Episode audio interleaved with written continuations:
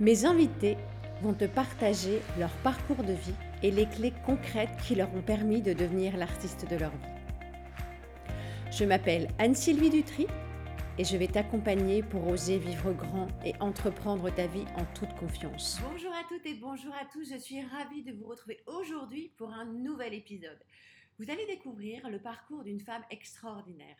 Anne-France d'Hauteville est la première femme à avoir réalisé un tour du monde à moto dans les années 70. Je vous livre cette interview que nous avons réalisée l'an dernier par téléphone, donc excusez-moi pour le son, et je vous laisse découvrir ce parcours incroyable. Bonne écoute et belle découverte. Donc vous disiez oui, le, 19e siècle s'est arrêté avec mai 68. Mais complètement. Imaginez qu'en mai 68, euh, d'abord les jeunes ont pris la parole, ce qui n'existait pas. Euh, qu'ils ont affirmé une liberté sexuelle qui était strictement euh, la porte ouverte sur l'enfer, euh, que les filles sont descendues dans la rue avec les garçons, ce qui se faisait de tout temps, si vous voulez. Mais, ça a pris une ampleur incroyable et surtout, surtout, surtout, toutes les strates sociales ont commencé à se parler les unes aux autres. Et ça aussi, c'était quelque chose d'extraordinaire. C'est-à-dire que petit à petit, sans qu'on en soit conscient, c'est installer la notion qu'on est entre humains.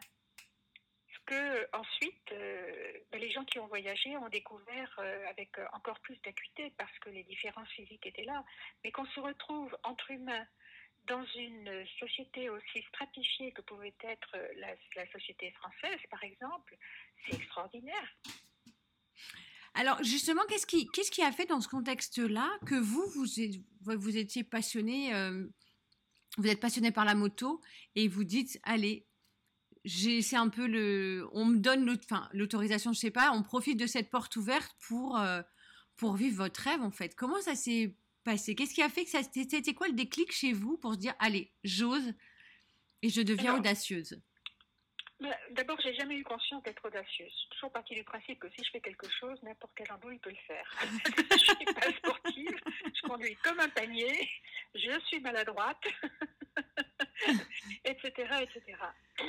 Pardon. Donc, euh, il y avait quelque chose à faire, je le faisais. En réalité, 68, il n'y avait aucun transport à Paris, je faisais de la publicité. Il fallait que j'aille à pied au bureau. J'avais aucun permis de conduire ni rien. Donc, euh, quand tout ça, ça a été terminé, euh, à la fin de l'été, je me suis acheté un 50 cm3 Honda qui ressemblait à une moto. Et, et c'est comme ça que je suis arrivée aux deux roues je trouvais ça tellement génial que je me suis, j'ai passé le permis moto. Et j'ai continué ma carrière publicitaire où je gagnais de plus en plus d'argent, où j'avais des motos de plus en plus jolies.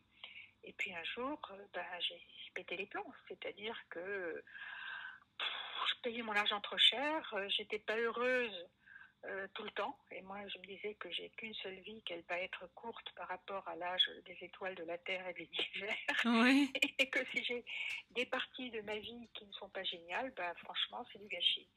Donc, euh, j'ai tout laissé tomber parce que je ne supportais plus ma vie en réalité. Et il y a eu cette opportunité du Raid d'Orient en 72 euh, qui m'a permis de partir et de partir en plus par une grande porte parce que, comme tout le monde, comme tout le monde. C'est vrai, il faut remettre les filles à moto dans cette époque. C'est un jour où j'allais encore euh, à l'agence travailler mhm. et j'étais à un feu rouge place de l'Étoile et une vieille dame m'a attaqué à coup de parapluie en disant que c'était honteux ce que je faisais. oui, c'est pour ça que je vous dis, quand je me suis documentée, c'est fou parce que c'est des choses qu'on n'imagine pas aujourd'hui. Mais bien sûr, il y avait des filles qui faisaient de la moto, quelques-unes, très peu, mais elles faisaient tous 92 kilos. Euh, Donc une jolie jeune femme euh, en moto, euh, oui. on n'était pas très nombreuses. Il y avait les motesses, il y avait Delphine et Dominique, qui étaient deux filles qui faisaient du circuit sur Kawasaki. il y avait, vous voyez, des gens comme ça, mais très rares, très très rares. Oui, puis c'était dans une discipline particulière, c'était pas au quotidien, dans la vie de tous les jours, quoi. Si, parce que Delphine, qui est une grande amie, roulait à moto tous les jours, bien sûr. Mais un jour, par exemple, j'ai fait une queue de poisson à une bagnole qui m'avait fait une queue de poisson? Euh, il était une heure du matin au, à un feu rouge près de l'avenue Kléber à Paris. Et euh, le type a baissé la vitre pour m'insulter. Il a vu que j'étais une fille. Il s'est retourné vers ses potes dans la voiture et il a dit Oh les mecs, un travelo oh. Euh, C'était ça, c'était impossible, vous voyez. Oui, c'était des choses inenvisageables pour l'époque, en fait. Voilà. Et donc, ce Raid d'Orion, j'avais quelques copains quand même dans la presse. Euh, on me prête, l'importateur Auto me prête la moto de son frère, qui était une énorme moto de 140 kg, c'était un tank. Alors, vous imaginez une fille de 55, 53 Pour la relever en cas de chute, ouais, c'est. Ah, mais c'est pas possible, non, non, même quand elle penchait, etc. Mais bon, c'était le fantasme euh, sur ma Harley Davidson, vous savez, la chanson, elle a besoin de personne. oui, c'est ça. Donc, euh, avant même de partir sur ce raid d'Orient, j'avais déjà quasiment un contrat euh, chez un éditeur. Tous les journaux parlaient de moi parce que tout le monde pensait que j'allais me casser la gueule et que vous savez, quand on, a donné une merveilleuse information, euh, ben ensuite on aura, l'enterrement et ce sera encore une merveilleuse information. Oui, puis on aura le, comment ça s'appelle, le, la primeur de l'information. Donc, Ah bah oui, oui, bien entendu. Donc, euh, c'était la grande porte. J'étais sûre que je partais vers une nouvelle vie. Bon, évidemment, je me suis cassé la gueule très vite. et la nouvelle vie, elle a failli s'arrêter aussi vite. Et puis finalement, ben, j'ai fait un voyage euh, assez génial et, euh, et j'ai tenu jusqu'au bout, ce qui était imprévisible dans la tête de tous les autres. Oui, parce que vous étiez la seule femme du rallye. Non, non, il y avait des femmes passagères. Ah, des femmes, oui, mais en tant que pilote, c'était vous en la. En tant que pilote, oui. Alors, si, il y a une fille qui était très gentille, qui a été pendant des années une copine, euh, qui était derrière son mari, et ils sont tombés. Et euh, le mari s'est cassé le bras, et elle a pris la moto du mari, et elle a conduit, je crois, entre euh, Chivas, il me semble, en Turquie, jusqu'à Ispahan. Enfin, bon, elle a fait une moitié à peu près du voyage ah, oui. au guidon. Et puis après, ben, elle est rentrée et elle a repris sa vie de femme mariée, enfant, truc et machin, vous voyez. Elle avait goûté à l'aventure, elle est repartie à sa vie d'avant, en fait. Oui, mais elle avait des enfants, donc c'est pas pareil, vous savez. Alors justement, ce que j'aime beaucoup dans votre façon de, voir la vie, c'est que vous êtes dit, euh, je travaille toute l'année, j'en profite un petit peu, et en fait, je vais inverser la tendance, je vais en profiter plus souvent. Mais voilà, c'est-à-dire que je travaille 11 mois par an et je suis heureuse parce que c'était très marrant de faire de la publicité, et puis c'était marrant d'être un jeune cadre qui réussit à Paris, et puis c'était marrant toute cette époque. Enfin, je veux dire, bon voilà, mais quand je montais sur ma moto au mois de septembre, que j'allais euh, faire des virées en France, euh, toute seule sur ma moto, c'était génial, c'était génial. Et je me suis dit, mais quand je vais mourir, j'aurai eu 11 parties de ma vie qui auront été mm. sympas, et la douzième qui est euh, carrément le paradis. Mais ça, ça va pas. Donc on inverse. J'avais pas réalisé que nous, en Occident, enfin en tous les cas en France, en tous les cas dans la vie que j'avais, je mangeais trois fois par jour. J'étais en vie. Euh, j'ai vu des pays où les gens sont en survie. Ils ne peuvent pas se poser ces questions-là. Donc moi, si j'ai la chance euh, d'avoir euh, ce confort de vie qui m'est assuré par une société qui l'a construit à sa façon et au fil des siècles, j'ai un devoir de bonheur. Tout à fait. Et donc ce devoir de bonheur, euh, attendez, c'est pas avec tout ce que je vais, tout ce que j'ai, que je vais en plus pleurnicher en disant gna gna gna gna gna gna, alors qu'il y a des gens qui meurent de faim au bout de la planète, ça va pas. Alors justement, quand vous arrivez dans ces pays euh, avec euh, votre jeunesse et votre envie de voyage, votre première réaction, c'est quoi? Si vous vous remettez dans le contexte de dire, parce que comme vous expliquez... Ah bah, c'est un, un, émerveillement permanent. c'est de rencontrer des gens qui étaient fascinant et que je fascinais. C'est-à-dire que chacun était la télé en couleur de l'autre. Ah, c'est chouette, j'aime bien comme image. et donc, euh, la télé en couleur, vous pouvez dire, euh, mais t'es qui toi? Et euh, le mec, il est dans sa boîte, il n'entend rien. Alors que là, on est en face les uns les autres, on se regarde avec étonnement. Et bah, il y a ceux qui rigolent, et puis à partir du moment où ils rigolent, bah, on échange trois mots. Et si on ne sait pas parler, on fait des gestes pour dire mais tu viens d'où, tu fais quoi, etc. Euh, L'Afghanistan, qui est un pays que j'ai adoré, eh bien, je parlais pas euh, leur langue et ils parlaient pas la mienne les mhm. trois quarts du temps. Les gens qui parlent avec vous, c'est pas les gens cultivés, intelligents et tout et tout, enfin officiellement, c'est les gens de la rue. Bien sûr. Ceux, à qui je ne peux pas parler en France parce que quand ils me voient, ben, je suis déjà une bourgeoise, ça se voit, etc. Et puis on est entre nous, donc euh, tandis que là-bas, tout le monde est exotique, alors, bah, je faisais des dessins par terre. Je prenais euh, un petit bout de bois et puis je dessinais euh, euh, l'Afghanistan. Ils ne savaient pas où était la France? Je dessinais l'Afghanistan, l'Iran, ils connaissaient, la Turquie, ils connaissaient. le nom, Turquie. Yougoslavie, ils voyaient passer des camions. Et puis je disais, France Oustan, la France, elle est là. Alors ils regardaient, ils disaient, Ambrica, c'est l'Amérique. Non, non, non, c'est pas l'Amérique.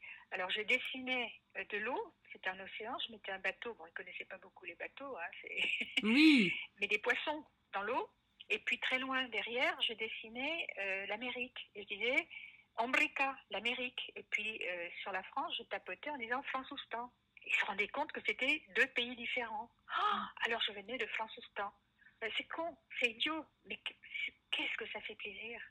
Est-ce qu'on a réussi à échanger quelque chose? En fait, Est-ce qu'on a joué? Dans ce que vous expliquez, ce, ce que j'aime beaucoup, c'est comme si, enfin, ça paraît évident et en fait, ça l'était pas forcément. C'est de découvrir de l'humanité au-delà d'une frontière, en fait. Mais exactement. Et alors, vous voyez, euh, j'ai eu un très très gros accident de voiture en 2012 et euh, je me suis retrouvée à l'hôpital Avicenne à Bobigny, qui est un endroit absolument extraordinaire. D'abord, c'est un excellent hôpital. Et euh, c'est un hôpital qui est dans la banlieue nord de Paris et euh, bah, tous les soignants viennent du Maghreb, viennent d'Afrique, viennent d'ailleurs, quoi. Et, les patients aussi. Et donc, je me suis retrouvée parmi des gens différents, même s'ils sont franco-français, on a quand même des racines différentes. Mm. Eh bien, j'ai revécu ce que j'ai vécu dans mes voyages, c'est-à-dire un émerveillement de voir par où on se ressemblait, d'être ensemble alors qu'extérieurement tout nous différenciait. On peut pas, euh, quand je suis en Afghanistan par exemple, je peux pas communiquer par la culture, c'est pas la même chose. Mm-hmm. Euh, en Afghanistan, une femme dit je, ça veut dire moi avec ma famille, avec ma tribu, etc. Moi, quand je dis je en France, c'est je toute seule dans les milliards d'années, les milliards d'humains il y avait quelque chose un peu de cet ordre dans cet hôpital. Et j'ai compris que la communication, elle ne se fait pas par la culture, elle se fait par le bon vouloir et par les racines. C'est-à-dire qu'on se reconnaît en tant qu'humain. Et c'est une fraternité. Et c'est ce sentiment de fraternité, même si je ne l'exprimais pas comme ça, mais c'était tellement généreux, c'était tellement merveilleux. Et il n'y avait rien de sexuel dans tout ça. Non, c'était juste une rencontre en fait. Mais bien entendu, c'était les différences. On nous apprend dans toutes nos civilisations que la différence, c'est une distance. Il faut retourner son, son regard. Et il faut regarder par où les différences peuvent s'additionner au lieu de se repousser. C'est ce que j'ai appris moi dans mes voyages. Euh, en tout cas, c'est ma, ma, recette à moi. Elle n'est pas forcément universelle, bien sûr, je ne donne pas de leçons. Mais en tous les cas, c'est comme ça que j'ai construit ma vie à partir du moment où euh, j'ai commencé à comprendre mes voyages. Alors justement, quand dans ces rencontres, euh, les femmes, parce que en fait vous arriviez, euh, voilà, dans des pays où la femme n'avait pas la place qu'elle avait acceptée ou en tout cas pris en mai 68, comment vous étiez perçue? Alors, dans les pays, en Inde, les femmes étaient un peu partout dans la rue. Elle me regardait, elle souriait, euh, mais c'était les hommes qui venaient voir. Euh, sans doute que les femmes, dans ces pays où je me suis promenée, étaient beaucoup plus, euh, comment est-ce que je peux dire, elles étaient plus dans la, dans la mesure.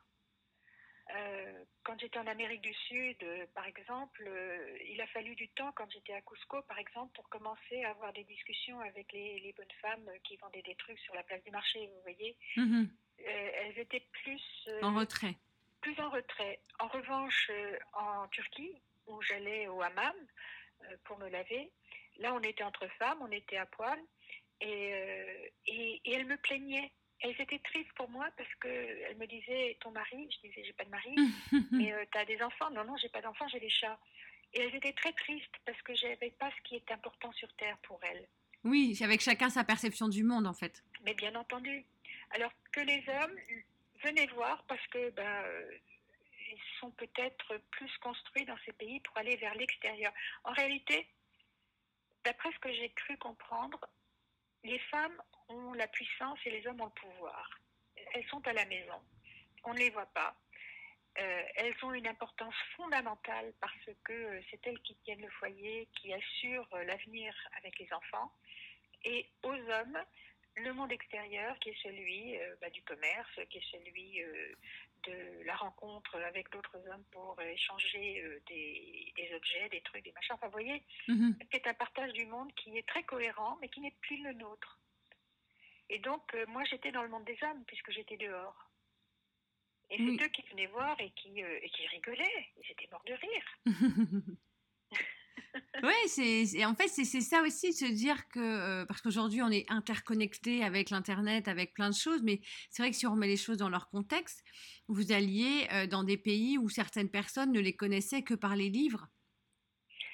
Les livres et puis les on et puis les fantasmes. Il était évident que dans le monde musulman, euh, j'allais me faire violer, que j'allais me faire assassiner, etc. C'était une évidence en France. Il euh, faut dire aussi que la guerre d'Algérie n'était pas si loin et qu'elle avait un peu ravagé la communication entre le monde musulman et, le monde non musulman, en tout cas en France. Donc euh, il y avait une image qui était désastreuse. En réalité, on ne savait pas que quand une femme est seule dans un pays musulman, qui n'est pas en guerre, qui n'est pas détruit euh, par la guerre, mais elle est sacrée. C'est un devoir absolu de la protéger. Absolu. Moi, je ne savais pas non plus. Et euh, à l'ambassade de France de New Delhi, euh, quand euh, j'ai dit que j'allais partir vers le Pakistan, repasser par l'Afghanistan, etc., ils n'ont pas osé me dire qu'il valait mieux pas, mais enfin, c'était, c'était, une évidence que je prenais un risque immense. Alors justement, votre entourage à l'époque, comment réagissent vos parents? Ben, Je pense qu'ils ont dû vivre l'enfer, mais moi je m'en suis pas rendu compte. De toute façon, je, je les avais quittés quand j'ai eu 21 ans parce que la vie que moi j'avais envie de. Qui était la majorité à l'époque, je rappelle. Oui, c'était la majorité. Pour les gens qui nous écoutent aujourd'hui, qui, n'ont peut-être pas eu ça, qui ont peut-être oublié cette information, mais elle était majeure en tant que femme à 21 ans. Avant. en tant euh, aussi, d'ailleurs. Oui, oui, euh, voilà, c'était, mais ah. c'était pas 18 ans, c'était 21 ans. Voilà, et donc euh, bah, j'ai loué un appartement qui était en haut du boulevard Saint-Germain, deux pièces. c'était pas chic comme ça l'est maintenant. papa m'a apporté mes paquets dans mon appartement. Il m'a regardé, il m'a dit Anne-France, je considère ton éducation comme un échec. Oh. Et après, il est parti très vite. Cela dit, euh, dans les quelques mois qui ont suivi, on est devenus les meilleurs copains du monde parce que ma vie faisait beaucoup rire. oui, puis... à maman. C'était une famille protestante et euh, c'était des gens du 19e siècle, vous savez. Papa est né en 1910, maman en 1912. Hein. Oui, c'est pour ça que j'imagine, par rapport à ce que vous disiez en démarrage de l'interview, c'est ça devait, ça devait être complexe pour eux, parce que ne serait-ce que même pour les gens que vous côtoyez ou, en France ou c'est comment elle peut se permettre de faire ça, quoi. Oui, c'est terrible. Mais vous savez, dans mon premier livre, euh, j'ai raconté euh, quelque chose de enfin bon, mais quelle horreur, quoi. C'est-à-dire qu'il y avait un garçon dans ce, ce raid d'Orion qui était quand même très joli. Et euh, une fois que le raid a été fini, il a fait partie des 11 qui ont continué vers l'Afghanistan. Euh, et, j'ai écrit le chapitre érotique le plus court de l'histoire de la littérature, euh, à savoir Et le beau gosse est sorti de la salle de bain, et alors, trois petits points, loupé. Chapitre suivant. Papa a été convoqué par son directeur qui lui a dit que j'avais fait un livre pornographique. Vous ah. imaginez la honte de ma famille Mais attendez, quand j'y pense, ils ont dû vivre l'enfer à cause de moi. Oui. et heureusement que vous ne l'imaginiez pas parce que vous n'auriez pas fait tout ce parcours et vous auriez été dans la culpabilité alors que c'était pas l'idée du tout. Euh. Ah non, je me serais suicidée. Non, non, je pouvais plus vivre. La vie n'était plus supportable. Donc c'était ça ou rien. C'est pour ça d'ailleurs, j'y suis allée en me disant, bah, si je crève, de toute façon, ça sera mieux. Non, non, j'ai tout fait. Je n'en pouvais plus. C'est fou. Enfin, c'est fou parce qu'en fait, dans ce que vous dites, on imagine, euh, puisque la thématique de l'émission, euh, c'est devient l'artiste de ta vie, et, j'explique aux gens comment faire pour entreprendre leur vie en leur expliquant. Euh, moi qui suis formatrice ou que j'accompagne en tant que coach, je leur dis mais on a le choix. Et les gens me disent mais non non on n'a pas le choix. Et en fait dans ce que vous dites c'était vraiment pour vous une question de survie. Vous l'aviez ah dans vos tripes et c'était c'était pas autrement en fait. Oui oui oui oui oui oui absolument. Et oui, vous savez, il y a une très très belle phrase dans le Yiking, qui est le livre des transformations des Chinois, et qui dit que la seule liberté de l'homme, c'est d'accepter l'ordre, c'est de reconnaître l'ordre du monde et d'accepter de s'y soumettre. Mm. La question du choix est une question, euh, je crois, sans réponse. Et je pense que plus on comprend les choses, plus euh, on, on reconstitue le puzzle de tous ces hasards, tout ce que nous nommons hasard, c'est-à-dire euh, ce que nous ne savons pas prévoir, et la façon dont ça se combine, ça crée des destins d'une cohérence extraordinaire à coup de, à coup de hasard. Alors justement, avec vous qui aujourd'hui qui avez le recul sur votre vie, parce que moi je suis, euh, c'est pour ça que j'ai voulu appeler mon émission les rencontres insolites, parce que pour moi il n'y a pas de hasard, il y a que des jolies rencontres ou mhm. des rendez-vous. Euh, en, re-regardant euh, votre chemin parcouru, il y a des, bah, synchronicités ou des choses qui ne pouvaient pas être autrement. Euh, vous êtes amusé, vous êtes fier, vous êtes comment quand vous regardez en arrière? Je me dis que je suis euh, extraordinairement privilégiée d'avoir pu vivre tout ça, de vieillir pour le comprendre et d'avoir la chance de pouvoir le partager. Ce n'est pas donner des leçons, je vous dis, mais c'est de donner des outils à d'autres pour peut-être de peut-être, euh, comment est-ce que je peux dire, utiliser ces outils comme euh, grille de raisonnement pour essayer de construire leur propre structure, euh, propre structure de lecture de leur mm, vie. Mm. Il y a deux solutions. Ou bien je vis ma vie en, en avançant parce que il faut que, et, et, je me conforme au il faut que. C'est vrai que si j'avais des enfants, par exemple, si j'avais pas eu le choix avec la contraception euh, de, ne pas faire d'enfants, mhm. le il faut que, il était là, il était péremptoire. Et euh, c'est des vies qui sont d'une richesse infinie, mais c'est pas la mienne. Oui. Vous voyez, euh, je veux dire, le hasard de ma vie, c'est d'être arrivé au moment où mon corps s'est réveillé et où la contraception arrivait. C'est enfin, un destin. Oui. Autrement, j'aurais attrapé des enfants. j'aurais attrapé des non, mais en fait, j'aime beaucoup votre expression parce que c'est pareil, c'est comme tomber enceinte, comme si, euh, voilà, il y a des expressions dans la langue française qui se disent, mais à un moment donné, c'est pas contagieux, ben non, tout simplement. Et j'aime beaucoup votre, euh, votre approche de dire, j'ai eu la chance de vieillir pour pouvoir le comprendre. Il y a beaucoup de personnes, alors personnellement, je suis née dans une maison de retraite. Ah oui Ma maman était directrice de maison de retraite. C'est euh, marrant parce que l'une de mes amies les plus proches est euh, morphopsychologue à Bordeaux et euh, a effectivement euh, épousé un garçon à un moment donné qui euh, était directeur d'une maison de retraite et elle a vécu sans doute donc comme votre votre famille au contact de ces gens qui qui, qui ne peuvent plus être chez eux. Alors en plus, la bonne, enfin, la bonne nouvelle, dans parce qu'aujourd'hui quand on pense maison de retraite, on pense quelque chose où les gens sont hyper dépendants, alors que pas du tout. Là, c'était vraiment un logement foyer et c'était des personnes. En plus, ça me fait sourire que, parce qu'aujourd'hui, des gens de 60 ans, on se dit, mais ils, sont, euh, ils ont une deuxième jeunesse, voire une troisième jeunesse, voire plus. Et euh, à l'époque, ça devait être des gens qui devaient avoir 65, 68 ans. Et 70 ans, et en fait, ils venaient là parce qu'ils étaient soit veufs, soit ils étaient seuls, et ça leur permettait de vivre dans une chambre comme à l'hôtel avec le midi un, repas. Au, oui, ça, voilà. Et, et, donc, c'était tous des gens qui avaient tous leur tête et qui euh, me racontait des histoires fascinantes de, de vie. De... Alors, il me faisait, pendant un temps, je pensais, je croyais tout ce qu'il me disait. On, m'expliquait, une, dame un jour me dit, euh, je vois une photo sur la télé, et je lui dis, euh, mais c'est qui? C'était un enfant qui devait avoir quoi, 9-10 ans. Elle me dit, ben c'est mon fils, je l'ai perdu. Et je pose pas de questions parce que j'étais, enfin voilà, je me suis dit, et dans ma tête d'enfant, je me disais, mais c'est fou quand même, personne ne le cherche. Et j'avais pas compris en fait. Ah. Et je, je me disais, je suis rentrée, j'ai vu maman, je me suis rendu pas compte, cette dame, elle a un enfant qui est perdu dans la forêt. Et, et elle m'avait pas parlé de la forêt. Elle m'avait juste dit, je l'ai perdu. Et, euh, et, je me disais, mais, oh, mais c'est quoi ce monde d'adultes qui laisse un enfant tout seul? Et j'imaginais ce gamin qui cherchait, qui pouvait pas rentrer chez lui. Et, euh, et, et, je me dis, mais c'est fou parce qu'en fait, il y avait cette pudeur de ma part de pas avoir posé de questions. Oui, oui et cette dame qui, euh, qui disait rien. Et, j'aime beaucoup votre façon de voir la vie, de dire bah là j'ai la possibilité de comprendre, parce que je rencontre beaucoup de personnes justement qui ont peur de vieillir, et, je trouve qu'on a tous, on a tous des périodes de vie où, euh, comme les saisons, euh, quand on arrive même à l'aube de l'automne ou de l'hiver, bah, il y a quand même des belles choses à voir, et, le fait de revenir sur votre parcours, je trouve ça chouette de dire bah, si ça donne une grille de lecture à d'autres, bah, tant mieux. Bah, c'est à ça qu'on sert. quand j'ai eu 60 ans, donc il y a maintenant 16 ans. Euh, je faisais plus de moto depuis euh, une douzaine d'années parce que les assurances étaient très très chères. Donc euh, je me suis rachetée. Les assurances sont devenues un, peu, un tout petit peu euh, raisonnables. J'ai gagné un peu d'argent, donc je me suis racheté une vieille BMW 800 que j'avais conduite en Australie en 78 pour un film, qui était une excellente moto que j'aimais beaucoup. C'est génial. Et je m'étais dit, je vais monter au Cap Nord. Pour mes 60 ans, je ne fête jamais mon anniversaire. Euh, c'est les copains qui me font des fêtes de temps à autre, mais jamais autrement, je l'oublie, ça m'intéresse pas.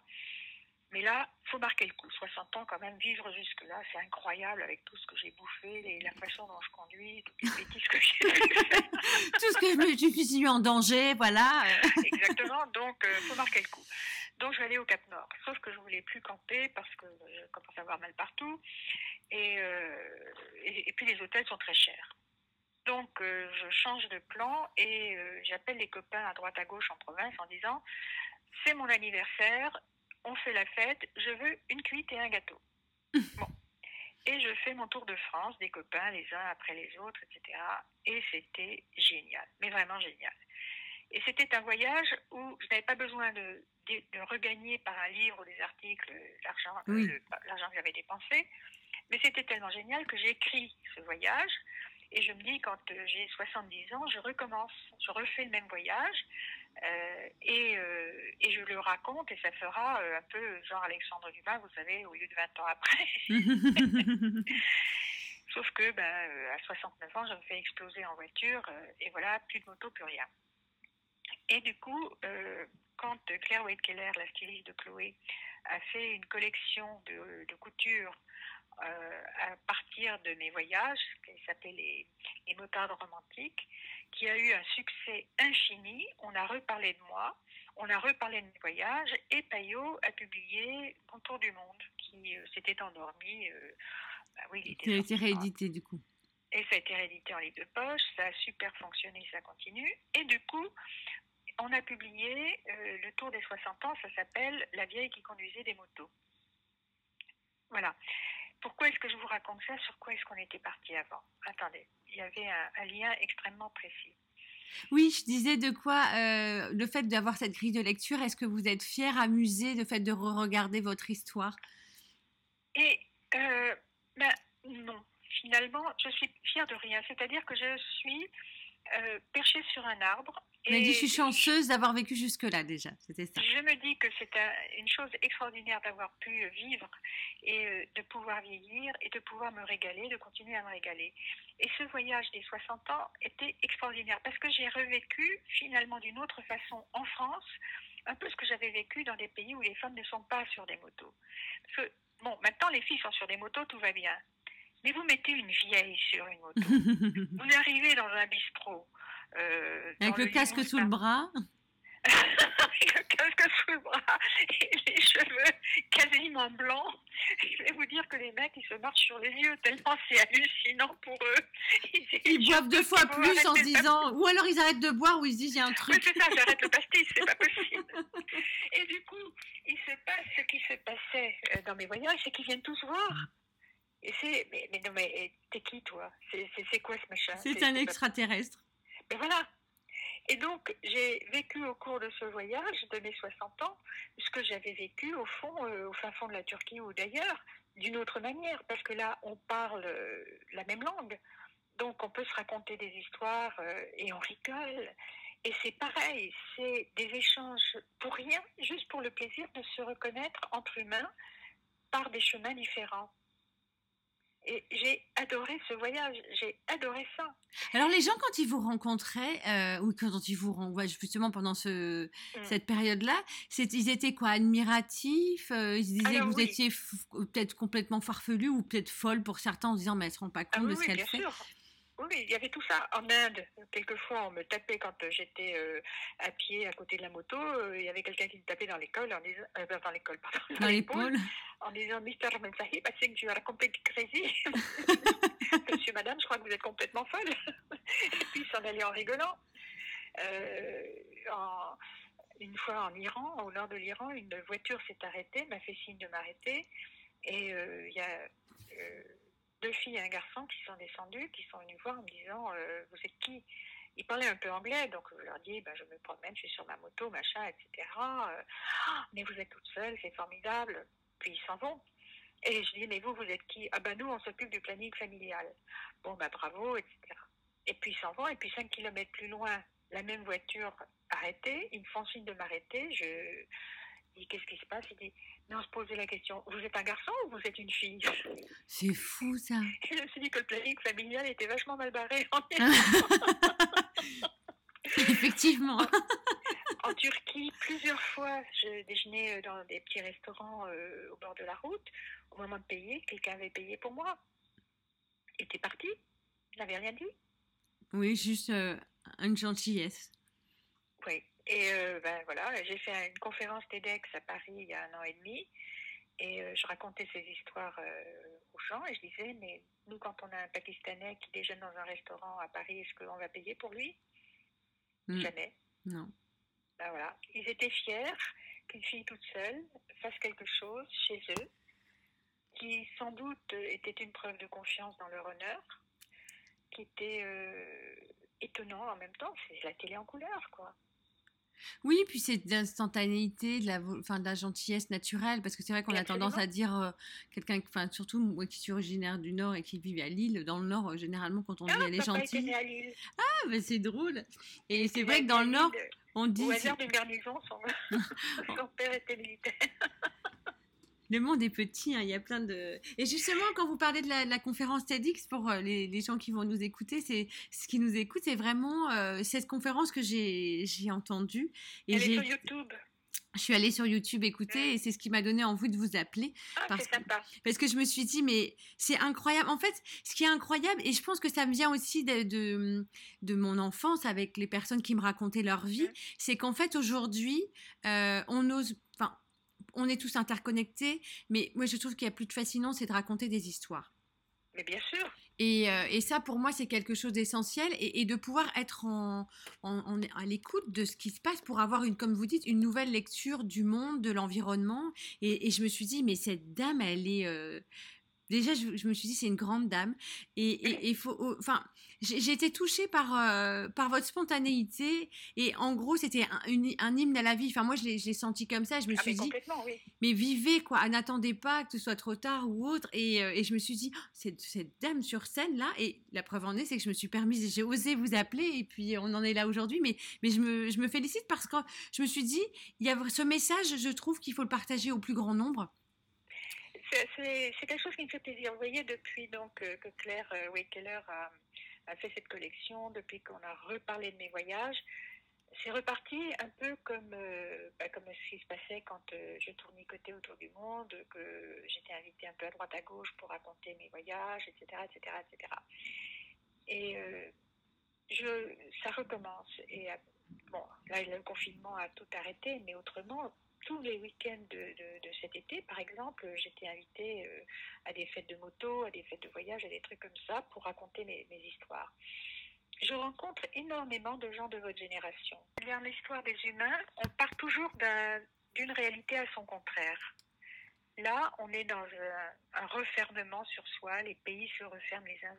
Et déjà, je vois surgir cette envie de rouvrir les choses, d'aller vers l'autre. C'est passionnant. Vous voyez cette histoire de coronavirus D'une manière très violente, il nous inscrit dans l'humanité. On a une conscience qu'on est une humanité. Il faut que tous les humains actuellement aient la même peur à cause de ce virus pour que petit à petit, dans notre inconscient, on comprenne qu'on n'appartient pas uniquement à notre monde, à notre ville, à notre famille, mais à l'humanité entière. C'est fantastique, c'est terrifiant et c'est fantastique en même temps.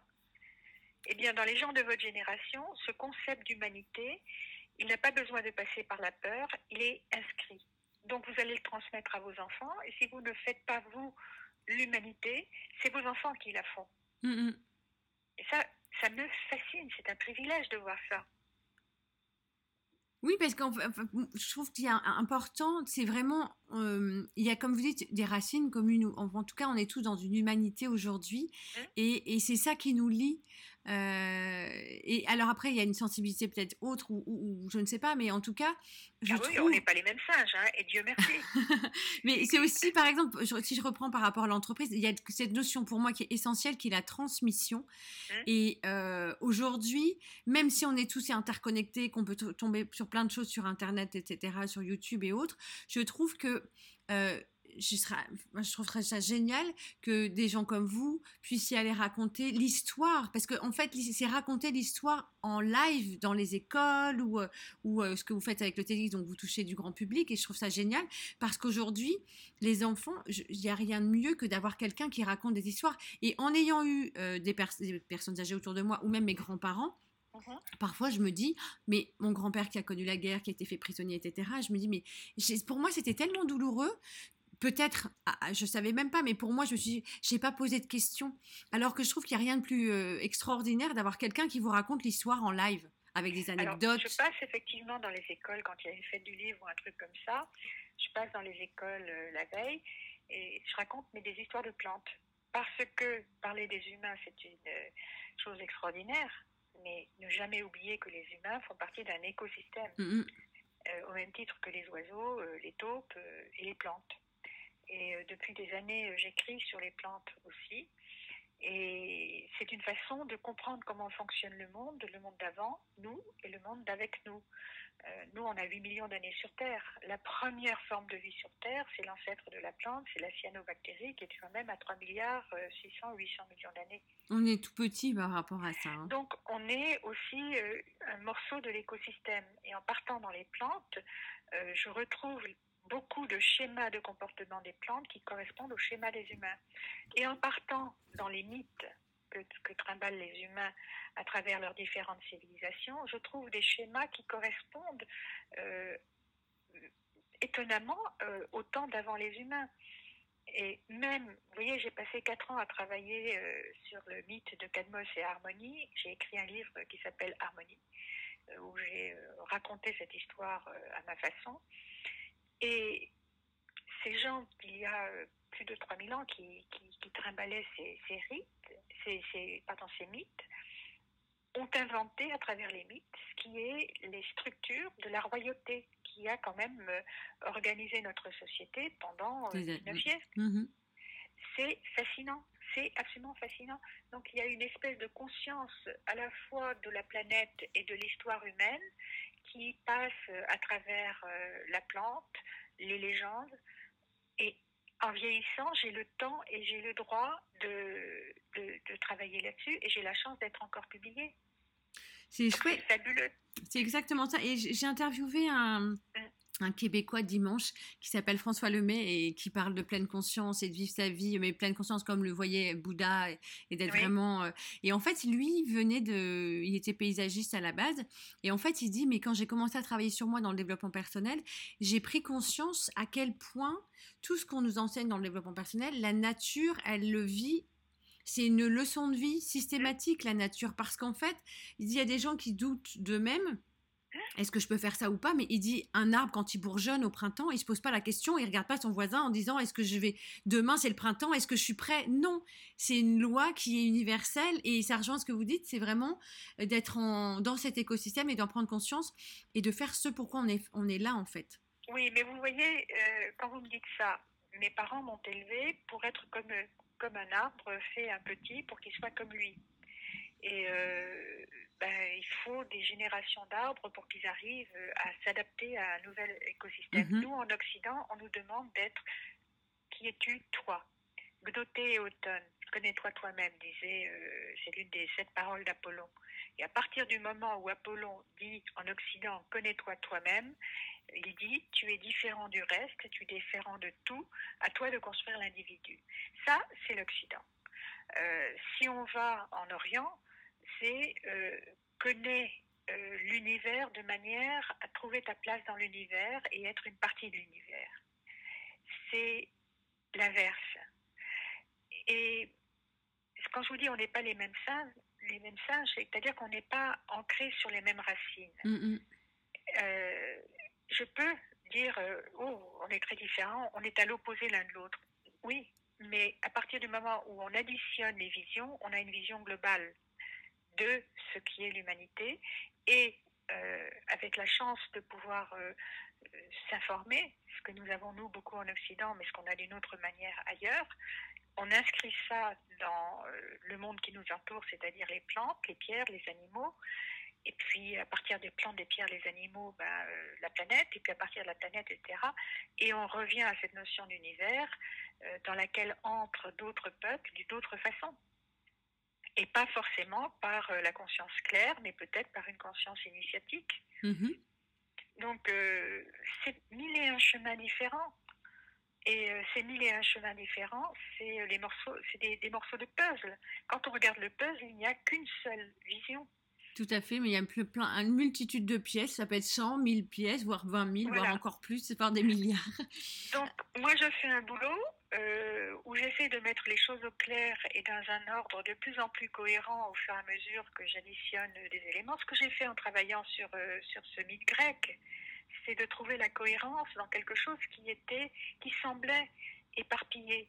En fait, c'est une belle histoire, mais c'est une belle histoire dont les, ramifications euh, sont infinies, infinies, comme tous les mythes, mais celui-là en particulier.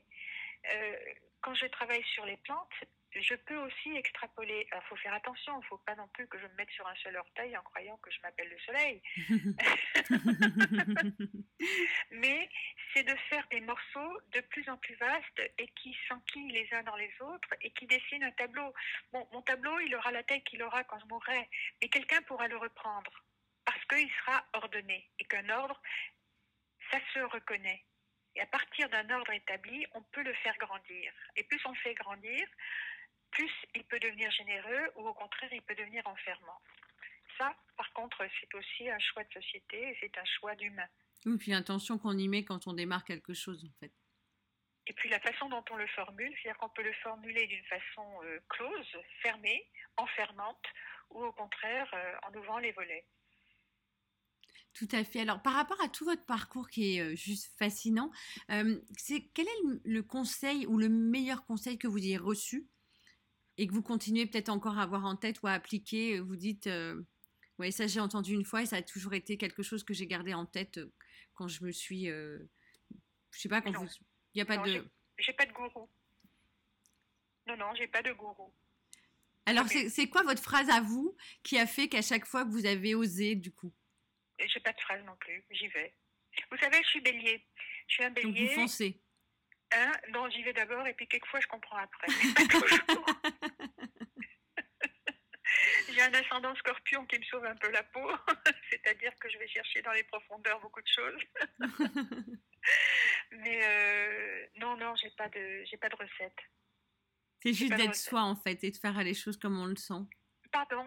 C'est juste de faire ce qu'on ressent en fait. Parce que comme vous dites, votre premier pas, c'était euh, bah, cette vie-là ne me convient pas et si je, si je change rien, je, vais mourir à petit feu en fait. Ben non, c'est même pas ça, je me mettais une balle dans la tête. Non, non, j'étais loin, c'était euh, c'était ça ou rien.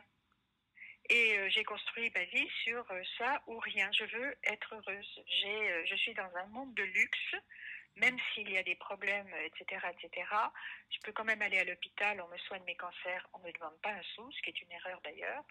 Euh, j'ai mon accident de voiture, euh, on, me sauve la vie et on ne me demande pas un sou non plus. Je suis maintenant enfin à la retraite, j'ai enfin de l'argent qui tombe. Mais vous vous rendez compte? Ça, n'existe pas ailleurs. C'est fou. Donc la vie de mon corps est assurée. La vie de mon corps étant assurée, je n'ai pas cette crainte effrayante de dire mais qu'est-ce que comment je vais vivre demain? Donc euh, ce temps qu'on m'offre cette énergie qu'on m'offre mais j'essaie de la mettre au service des autres. Alors bon je touche des droits d'auteur d'accord. Mais c'est mérité aussi. Mais euh, mais en même temps euh, j'ai comment est-ce que je peux dire? J'ai une espèce de reconnaissance infinie pour cette société ce que cette société a construit. Et ça, les voyages me l'ont appris. Quand j'ai vu des gens qui avaient faim, j'ai pris une sacrée, une sacrée claque. Parce que je me suis dit que j'étais très, très égoïste. Euh, quand j'ai vu euh, des gens qui, euh, en Amérique du Sud, sortaient d'un interrogatoire policier, un type qu'on emmenait dans un autre, qui visiblement avait été très, très, très maltraité, en rentrant en France, j'ai voté, alors que je ne votais pas avant oui, en fait, en allant ailleurs, vous êtes rendu compte, vous avez pris des claques qui vous ont aussi remis, j'allais dire, euh, c'est pas les idées en place, parce que vous aviez déjà bien les idées en place et la tête bien faite et bien sur non, votre corps. Non, non, j'avais le nez dans mon nombril. D'accord. J'avais le nez dans mon nombril. Et en réalité, euh, être dans ma société, c'était une évidence, je ne me posais même pas la question. Et le rôle de l'individu dans notre société ici, euh, mais il est beaucoup plus important qu'ailleurs et si on le laisse tomber, on risque de perdre tout ce qu'on a, tout ce qu'on a construit. Donc euh, oui, ça a l'air très très très bête, mais voter, c'est fondamental. Choisir, c'est fondamental. S'inscrire, c'est fondamental.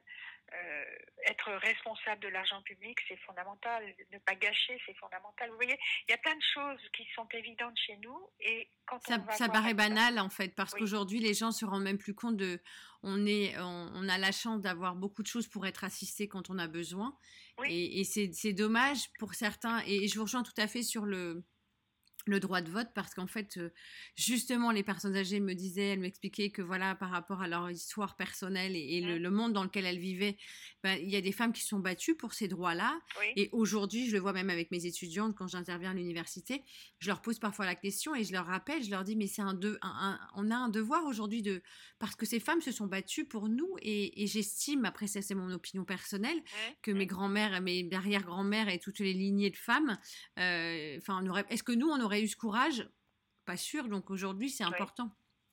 C'est important surtout de une, une- comment, comment est-ce que je peux dire? Une, une démocratie, c'est un groupe. Et dans le groupe, euh, si on laisse euh, les plus les plus brutaux prendre euh, Le c'est pouvoir. un peu comme la cour de l'école, quoi. Euh, si on laisse les plus brutaux taper sur les plus faibles et si personne n'est là pour les défendre, ben, on va perdre tout- tout- toute la générosité que nous avons acquise au fil du temps. Mais en même temps, euh, il ne faut pas non plus que, que comment est-ce que je peux dire? Qu'il n'y ait pas de réciprocité. C'est-à-dire que, par exemple, j'ai eu, je suis passée deux fois par le cancer. Euh, on m'a offert tous mes soins. On n'a pas demandé un sou. Du coup, si moi je ne sors pas quelque chose de mon portefeuille, je peux construire l'idée que ça ne vaut rien et que je n'ai pas de responsabilité. Mhm. J'aurais aimé qu'on me demande en fonction de mes revenus une participation parce que ça m'inscrit dans euh, ce que les autres m'offrent. Oui, ça permettait de contribuer pour d'autres. Je ne suis voilà, c'est que surtout non, je ne suis plus, euh, je ne suis plus, comment est-ce que je peux dire, passive. Vous voyez, quand on m'offre tout, je suis passive. Même si on me demande un euro, au moins je sors un euro de mon portefeuille. Ça veut dire que j'ai compris que c'est de l'argent, qu'il est précieux et qu'il ne faut pas le gâcher. Et que je suis impliquée dans quelque chose. et que je suis impliquée comme quelque chose et que je suis une actrice de, euh, de notre échange qui est fantastique dans notre société, qui est cet échange de euh, oui, je donne des impôts, oui, je donne des, des contributions, oui, je donne des TVA, mais je ne le vois pas passer. Donc, euh, c'est complètement euh, abstrait. Tandis Oui, alors que quand on fait du troc ou quand il y a vraiment une valeur, on voit la valeur. Que là, aujourd'hui, entre les cartes bleues, un chèque, c'est un bout de papier et euh, des transactions Internet, on, on se rend plus compte, en fait. Par exemple, vous voyez Et quand euh, je vais euh, chercher un, un- un médicament à la, à la pharmacie, que je ne sais même pas ce qu'il coûte à la société, j'ai l'impression que ça vaut rien. Mm. Et c'est dommage. Donc, je suis totalement déresponsabilisée. Et moi, je voudrais que nous soyons tous euh, Responsabilisé.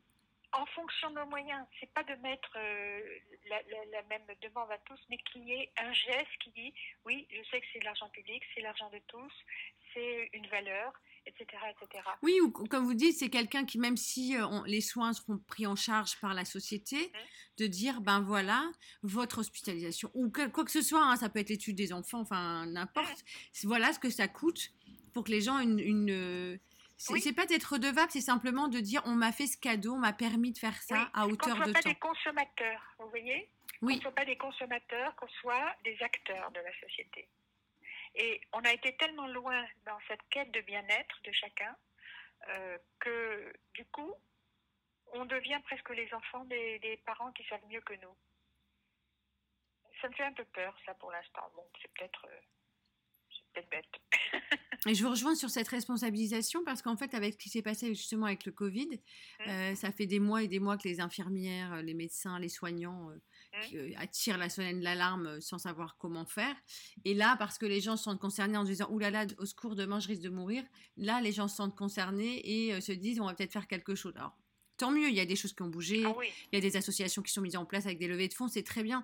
Mais c'est dommage d'en arriver dans des crises, mais c'est peut-être l'être humain qui est comme ça, pour avoir des prises de conscience euh, Bah, quand véritables. j'étais euh, quand j'étais à Vicenne, euh, j'ai beaucoup, beaucoup parlé avec les gens et j'ai gardé beaucoup de tendresse pour eux et beaucoup, j'ai gardé des amitiés avec les soignants d'Avicenne. Pas tous, mais vraiment une grande partie. Et ils m'ont, ils m'ont expliqué comment était régi l'hôpital. C'est-à-dire que sont arrivés il y a quelques années des gens qui sont magnifiquement formés par des écoles très technocratiques. Alors ils viennent avec un tableau Excel, euh, ils font euh, le, la, ils font la somme des gestes euh, personne par personne. Combien de piqûres dans la journée, combien de prises de sang dans la journée, etc. Et moyenne. Ça dans un tableau Excel. Ils chronomètrent chacun des gestes, donc tant de temps pour une piqûre, tant de temps pour une prise de sang, etc.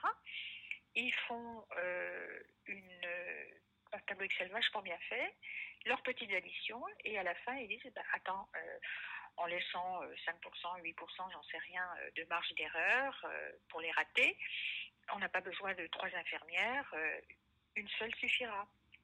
Et les filles passent leur temps à courir derrière l'urgence parce que bah, quand une vieille pète les plombs et on met une heure et demie à la calmer, peut-être.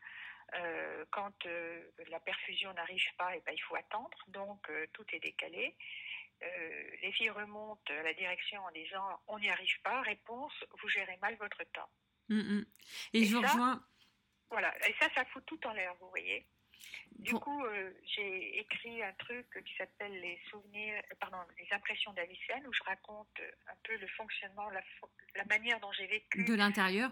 De l'intérieur dans cet hôpital, c'est-à-dire un lieu absolument étonnant d'humanité, un lieu où plein de destins se rencontrent. Et, euh, j'ai mis sur, Amazon parce que comme il n'y a pas d'éditeur papier pour l'instant, ben, je suis sûre qu'on ne me piquera pas. Mais j'aimerais beaucoup sortir en édition papier parce que euh, justement, euh, l'hôpital est un, un endroit absolument extraordinaire, extraordinaire, mais d'une gestion qui n'est plus de l'humanitaire. Et je trouve que le, l'horreur actuellement, c'est ce tableau Excel qui est la toute-puissance du nombre, qui ne devrait être qu'une indication et qui est pris comme euh, un ordre péremptoire euh, de toute chose. Surtout qu'on confronte deux mondes pour intervenir dans les hôpitaux en formation. Et je suis issue d'une famille, d'une lignée d'infirmières, donc je comprends tout à fait. on, devient infirmier ou infirmière ou soignant par vocation. Et euh, les infirmières que je rencontre me disent, mais aujourd'hui, comme vous dites, on doit remplir des tableaux Excel et il y a de la rentabilité. Mais si vous mettez des comptables avec des gens qui gèrent de l'humain, c'est juste pas possible. La comptable, eh ben elle, gère un lit. Donc une journée, c'est temps, et l'infirmière, elle gère de l'humain, elle doit rassurer, elle doit accompagner. Et, voilà.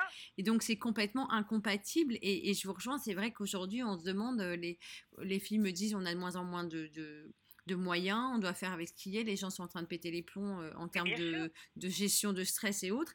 Et, euh, oui, mais vous savez qu'à Avicenne, il y a un des chefs de service qui s'est suicidé dans son bureau euh, l'année dernière ou il y a deux ans. Ça n'est pas entendu. Et ce qui est terrifiant, c'est que quand on va parler à ces gens qui sont à la direction, ils n'entendent pas, c'est même pas qu'ils ne comprennent pas, ils n'entendent pas. Euh, il y a un divorce absolu entre ceux qui gèrent et ceux qui sont gérés. Mais c'est la même chose dans les, grands supermarchés, c'est la même dans les écoles, enfin vous parlez de... Il y a des... Voilà, c'est une des dérives de notre civilisation en Occident. Donc il faut revenir à l'humain. Comment, j'en sais rien.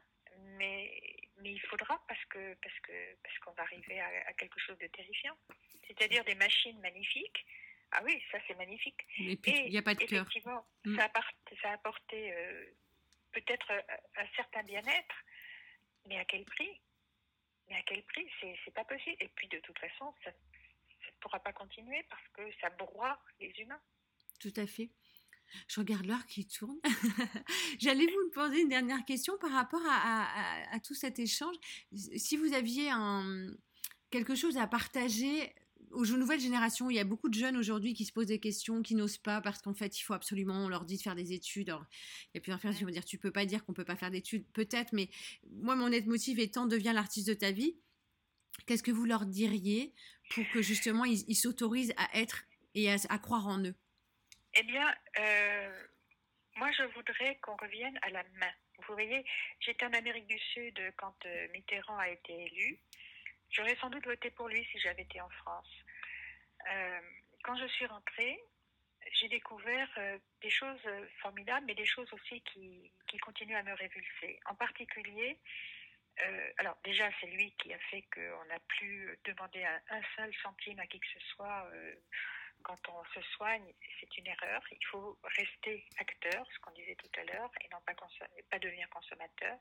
Et deuxièmement, il a coupé la main. C'est-à-dire qu'en exigeant que tout le monde ait son, son baccalauréat, il a ouvert la porte de l'université à tout le monde, et tout le monde n'est pas fait pour ça. Ça ne veut pas dire qu'on est plus bête que les autres, ça veut dire qu'on est pas dans le moule. différent. Et du coup, les métiers manuels sont devenus ce qu'on appelle des métiers de merde.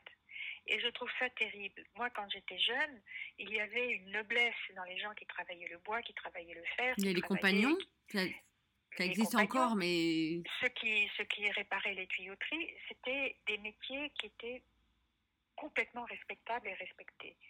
Et ils sont plus respectables dans l'esprit de trop de jeunes. Et ça, c'est une erreur dramatique. Dramatique, dramatique. Je voudrais qu'on revienne à la main, à la noblesse de la main.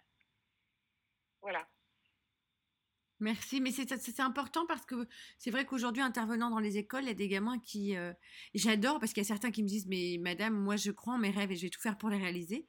Et il y en a d'autres qui sont un peu désabusés, mais en tout cas, je pense qu'il y a vraiment un éveil de conscience. En tout cas, je l'espère que ça continue pour justement les futures générations puissent se dire, euh, j'ai tout en moi pour pouvoir devenir l'artiste de ma vie et oser entreprendre. Entreprendre sa vie, c'est... faut avoir... De... Est-ce que pour vous, ce sera un acte de courage par rapport à ce que vous avez fait vous? De faire quoi? D'entreprendre sa vie comme on l'entend et pas rentrer dans le moule, justement. Il faut pas faire n'importe quoi. C'est-à-dire que quand moi je suis partie, je suis pas partie pour faire rien. Je suis partie en sachant qu'en rentrant, j'allais gagner ma vie en vendant mon livre, en vendant mes articles, etc. Partir euh, en danseuse, euh, c'est risquer de se casser la gueule. Il faut quand même une structure pour construire son destin. Autrement, euh, n'importe quoi, il n'y a pas de place. Donc euh, oui, vivre ses, rêves, mais les construire, les construire parmi les autres. Alors justement, dernière question par rapport à ça. Euh, quand il y a des personnes, peut-être comme vous, qui a peut-être dit mais vous êtes folle à l'époque, mais tu te rends pas compte. Euh, euh Est-ce que ça aussi, beaucoup d'enfants ou d'ados ou de jeunes personnes ou même des gens qui se retrouvent aujourd'hui, comme vous dites, qui ont des prises de conscience sur ma vie ne me convient pas, mon boulot ne me convient pas, j'ai envie de changement, qui disent oh, mais tu te rends pas compte, c'est la crise, qu'est-ce que tu vas changer? Par rapport à ça, des réactions des autres, comment euh, qu'est-ce que vous leur donneriez ou vous, comment vous par rapport à ça euh, Il y a des gens qui vous ont dit mais tu vas jamais y arriver.